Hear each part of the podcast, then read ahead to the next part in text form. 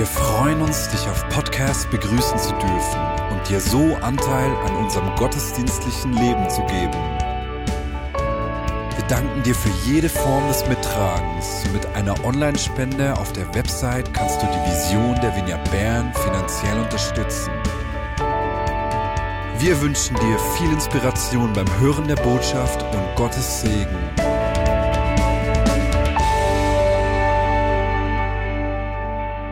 Wir beginnen diese Predigt für die Podcast-Hörer jetzt auf Hochdeutsch. Und wir sind gerade in einer Online-Umfrage und äh, wir finden heraus, wer feiert zu Hause mit einem Weihnachtsbaum. Und wir sehen hier, äh, bisher haben sich schon, äh, wird immer mehr Leute, die sich einloggen hier auf dem System und eine große Mehrheit bisher sagt, ja klar, wir feiern zu Hause Weihnachten mit einem Weihnachtsbaum. Wir werden sehen, dass man anhand des Weihnachtsbaums eigentlich die Geschichte Gottes mit den Menschen erklären kann. Und wir werden sehen, dass der Ursprung des Baumes uns hilft zu erklären, was die biblische Sicht ist auf die Situation des Menschen, eigentlich eine Diagnose über den Zustand des Menschen und welches Heilungsangebot in der Bibel gemacht wird. Jetzt, um dorthin zu kommen, müssen wir uns langsam hintasten historisch. Und zwar als erstes spielt das Datum eine wichtige Rolle. Und zwar ist es so, dass in den frühesten, also in den ersten Jahrhunderten ähm, es eigentlich wilde Spekulationen gab, wann denn jetzt genau Christus geboren sei. Da gab es die interessantesten Herleitungen und Rechnungen und niemand fühlte sich äh, verpflichtet, dort irgendwie einzugreifen. Und daran erkennen wir, dass der, das Datum für die frühen Christen gar nicht von großer Bedeutung war, weil wenn es so gewesen wäre, hätte man eingegriffen und gesagt, halt, stopp, hier gibt es Gründe, und zwar äh, historische Gründe, die dafür sprechen, dass es genau an dem Datum war.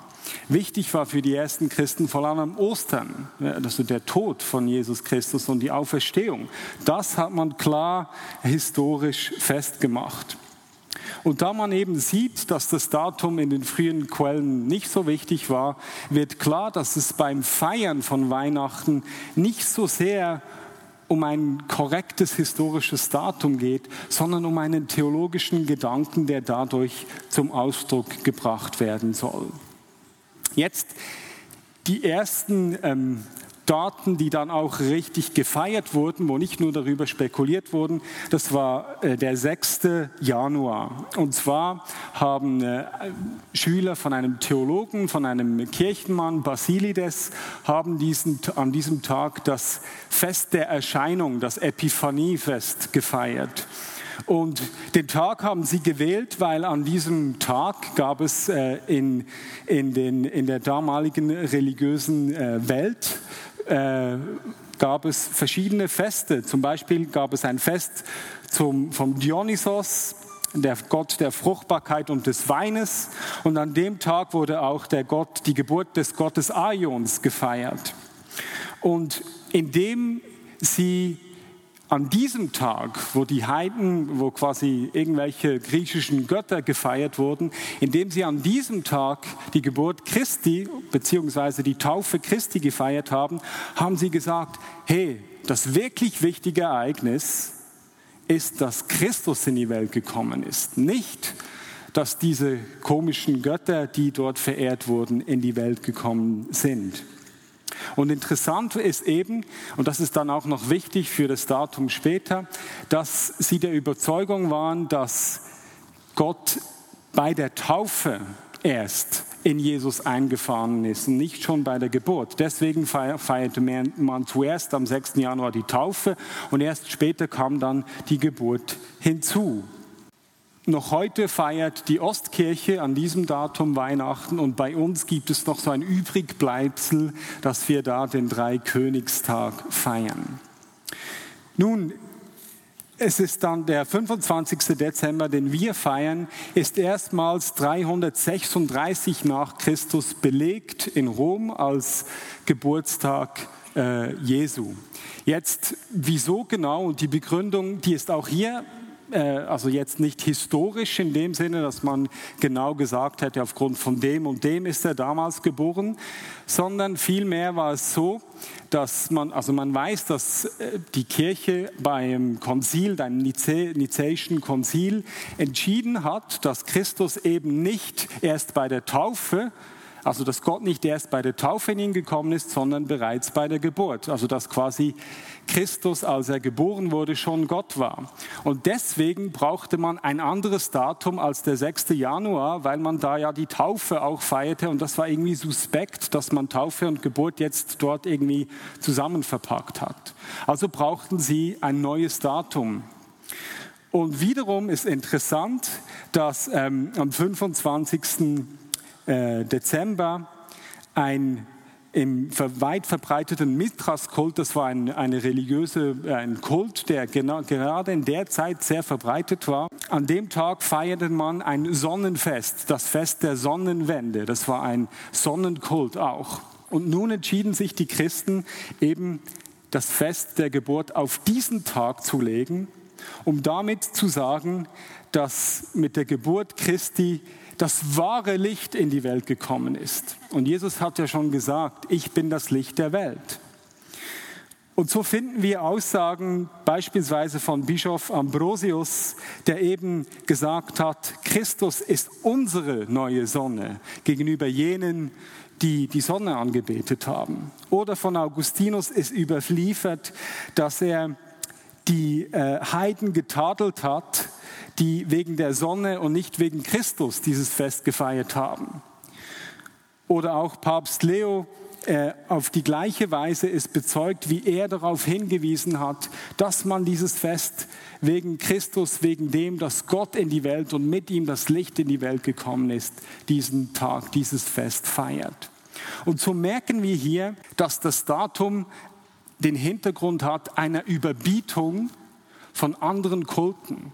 Also wenn wir jetzt am 25. Weihnachten feiern, dann geht es nicht darum, äh, ob jetzt Jesus genau dann historisch geboren ist, sondern es geht darum, äh, quasi historisch gesagt, zu auszudrücken, dass mit Christus die anderen Vorstellungen überboten werden, weil er das wahre Licht ist, weil mit ihm die Veränderung in die Welt gekommen ist. Und so tasten wir uns langsam Richtung Weihnachtsbaum, weil auch da spielt wiederum das Datum ein wichtiger, eine wichtige Rolle.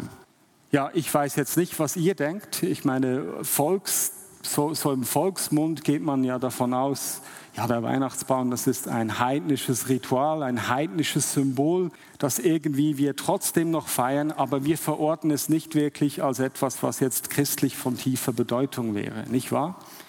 Ich weiß nicht, wie es euch geht. Das Interessante ist, dass der 24. Dezember in alten Kirchenkalendern, das findet man noch heute, der Tag von Adam und Eva ist. Und man feiert am 25. Weihnachten.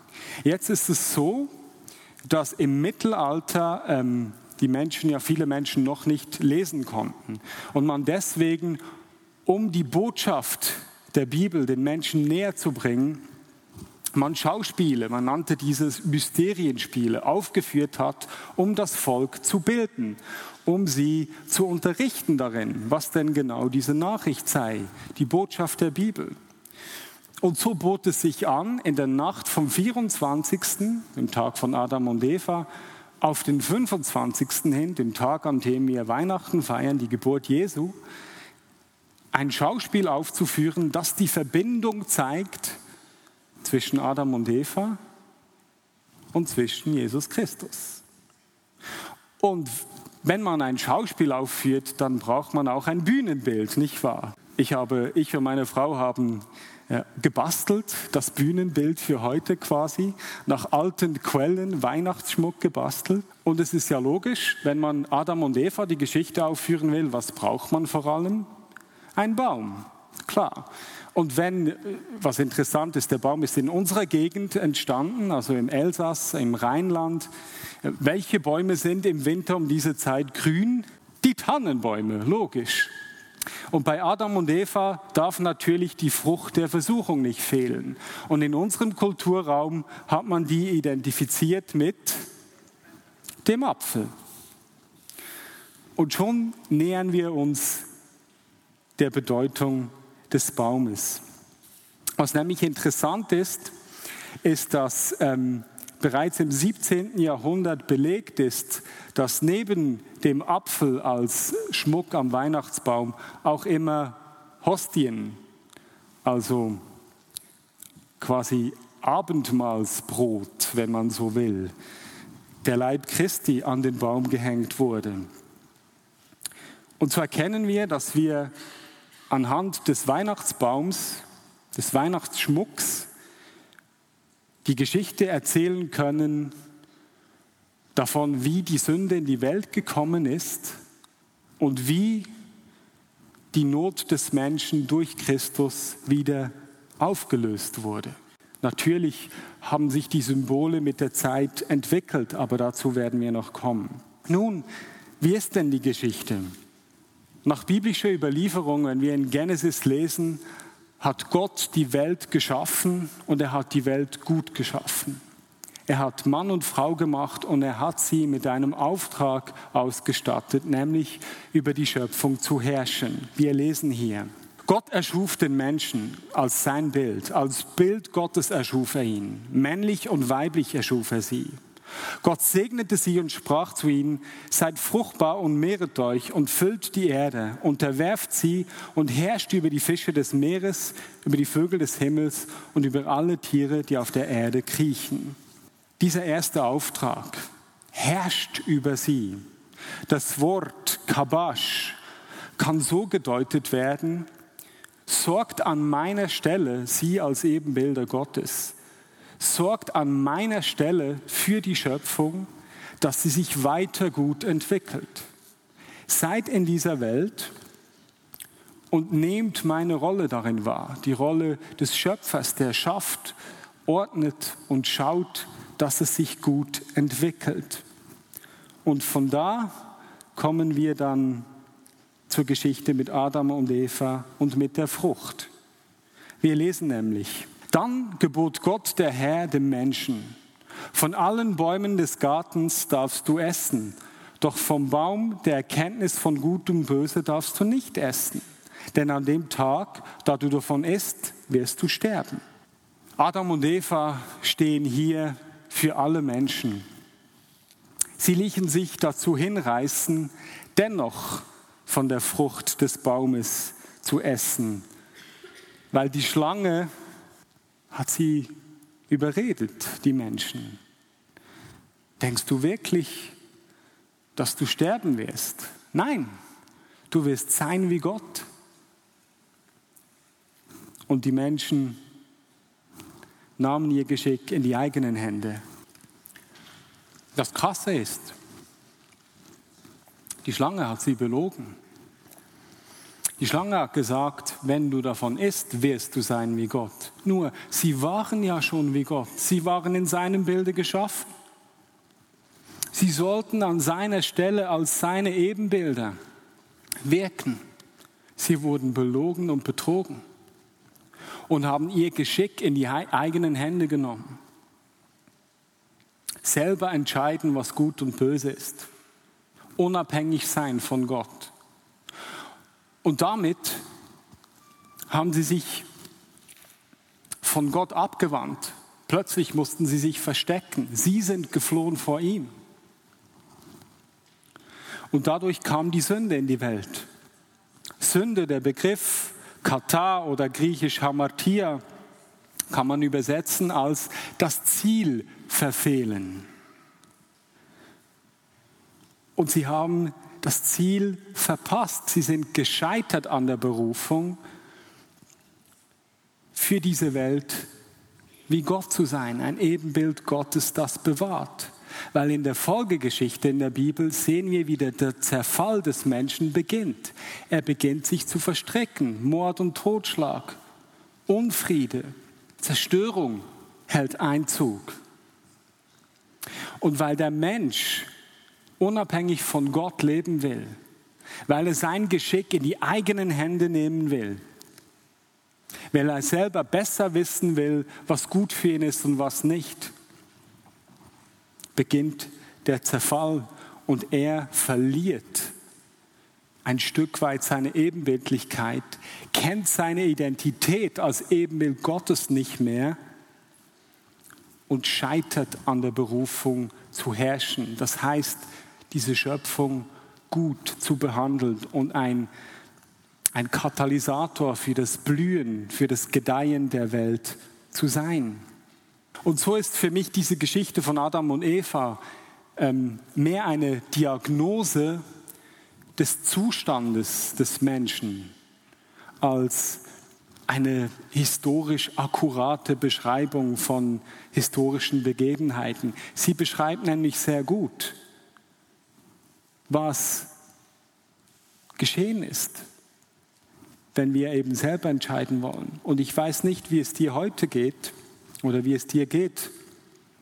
Die Folgen davon, dass wir selber besser wissen wollen, was gut ist, die sind an unterschiedlichsten Orten offensichtlich. Nehmen wir das Beispiel Schöpfung. Wir wissen beispielsweise, die Ressourcen sind endlich, wir verhalten uns aber so, als wären sie unendlich. Wir wissen selber, was am besten ist und beuten unsere Schöpfung aus. Diagnose, wir stehen unter der Macht der Sünde. Wir verfehlen unser Ziel.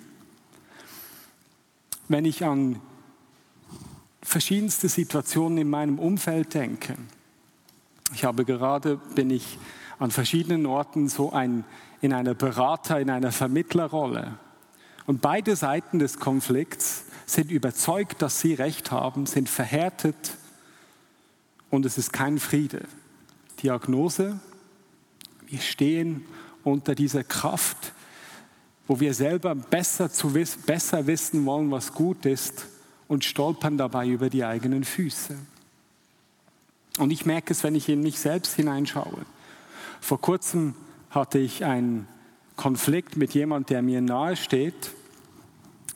Und ich dachte, ja, der, er interessiert sich sowieso nicht für mich. Alles, was ich mache, ist sowieso aus seiner Sicht doof. Und ich habe dann innerlich so, wie soll ich sagen, mir ein Waffenarsenal zurechtgelegt an Selbstrechtfertigung und an Anklagen, die doch sehr berechtigt sind. Und ich wusste ganz genau, wie ich zu reagieren hatte, um mich selber zu verteidigen, wenn der dann kommt und mir sagen will, das. Weiß nicht, wer das kennt. Diagnose. Ich stehe unter der Macht der Sünde. Ich habe in den Apfel gebissen, mehrmals. Jetzt, Apfel, Äpfel sind aber nicht das einzige Symbol, das an den Weihnachtsbaum gehört. Wir lesen in den frühen Quellen eben auch, wie ich gesagt habe, von Hostien. Hostien, das ist, was wir einnehmen beim Abendmahl. Und wenn eben durch das eine Symbol, die Sünde und damit der Tod, die Zerstörung in die Welt gekommen ist, dann ist durch das andere Symbol, das für Christus steht, die Lösung in die Welt gekommen.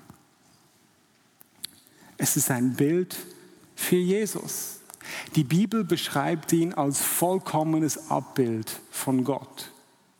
Wir glauben, dass er in die Welt gekommen ist und dass er so gelebt hat, dass es zutreffend ist zu sagen, dass er in dem Sinne geherrscht hat, wie in Genesis davon die Rede ist.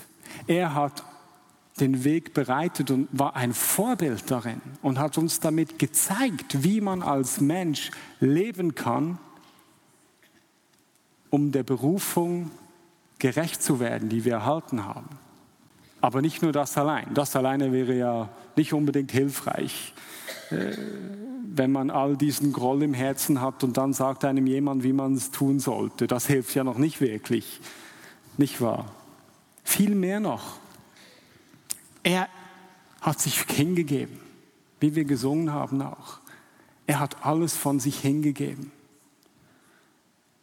Er hat uns so geliebt, dass er völlig zu Unrecht beschuldigt wurde, immer wieder angegriffen wurde und trotzdem, dass er im Recht gewesen ist, nie zurückgeschlagen hat, sondern das an sich hat geschehen lassen, was niemand tun würde, wenn er im Recht ist, nämlich er hat sich töten lassen, ist für uns gestorben. Und dadurch, dass er die Liebe, die vollkommene Liebe gezeigt hat, gestorben ist und wieder auferstanden ist, hat er für uns eine neue Tür geöffnet für unser altes Problem. Er hat die Tür geöffnet, dass wir, wenn wir ihm nachfolgen, Anteil an ihm bekommen. Dafür steht das. Wir geben unser Leben hin für ihn. Nicht eine Leistung, sondern wir geben es hin. Wir, wir sagen, du bist, du bist mein Herr. Und indem wir das tun, indem wir ihm nachfolgen, indem wir anerkennen, dass er wirklich der ist, von dem die Bibel sagt, dass er ist. Der, der den Weg vom Tod ins Leben weist. Indem wir das sagen, kriegen wir Anteil an ihm. Nun lebe nicht mehr ich, sondern Christus lebt in mir. Versteht ihr? Das ist eine Aussage von Paulus.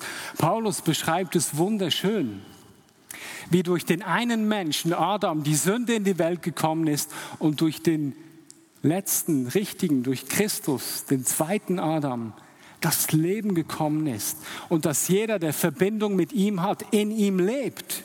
Wir lesen hier, denn wenn wegen der Sünde des einen der Tod geherrscht hat durch den einen, um wie viel mehr werden die, welche die Fülle der Gnade und der Gabe der Gerechtigkeit empfangen, herrschen im Leben durch den einen, Jesus Christus.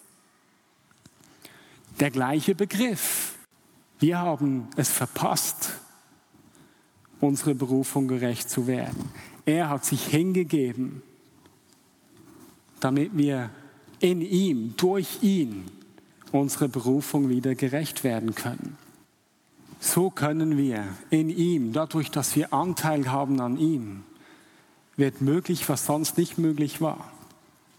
Es wird möglich, dass ich in meinem Sein, in meinem Denken eine Perspektivenänderung erfahre und ich bereit werde, den Weg der Versöhnung zu gehen und mein Waffenarsenal langsam abzubauen und nicht mehr für mein eigenes Recht aufstehen zu müssen, mein, meinen zu müssen in jeder Situation. Es wird möglich, dass er unser Denken und unser Handeln so verändert, dass wir mehr und mehr so mit der Schöpfung umgehen, dass sie nicht ausgebeutet wird. Es wird möglich, dass wir zu Menschen des Friedens und der Versöhnung werden, dort, wo er uns hinstellt und wo wir ihm Raum geben, wo er Raum einnimmt in unserem Sein, in unserem Tun. Und als Vineyard Bern wollen wir so leben. Wir wollen Menschen sein, die Gott kennen, die verbunden mit ihm sind. Wenn man noch weiter klickt, kommt dann alles auf der PowerPoint. Ich glaube, eine Animation dahinter. Kannst du durchklicken noch zweimal. Wir wollen Menschen sein, die aus dem aus, daraus, dass wir Gott kennen, daraus leben, aus seiner Gegenwart. So wollen wir leben. Menschen, die ihn kennen, die mit ihm verbunden sind, immer tiefer. Wir wollen Menschen sein, die eben so einen Jesusmäßigen Lebensstil pflegen. Wir wollen Menschen lieben. Nicht aus uns selbst heraus, aus Leistung, aber weil wir wissen, dass er in uns lebt. Und dann wollen wir Menschen sein, die unser Umfeld positiv prägen. Nicht, weil wir das Gefühl haben, dass wir die Schönsten und Besten sind, aber weil wir wissen, dass wir einen Auftrag haben für unsere Welt, für die Menschen in unserem Umfeld. Zu herrschen, das heißt in dem Sinne, für ihr Gedeihen zu sorgen.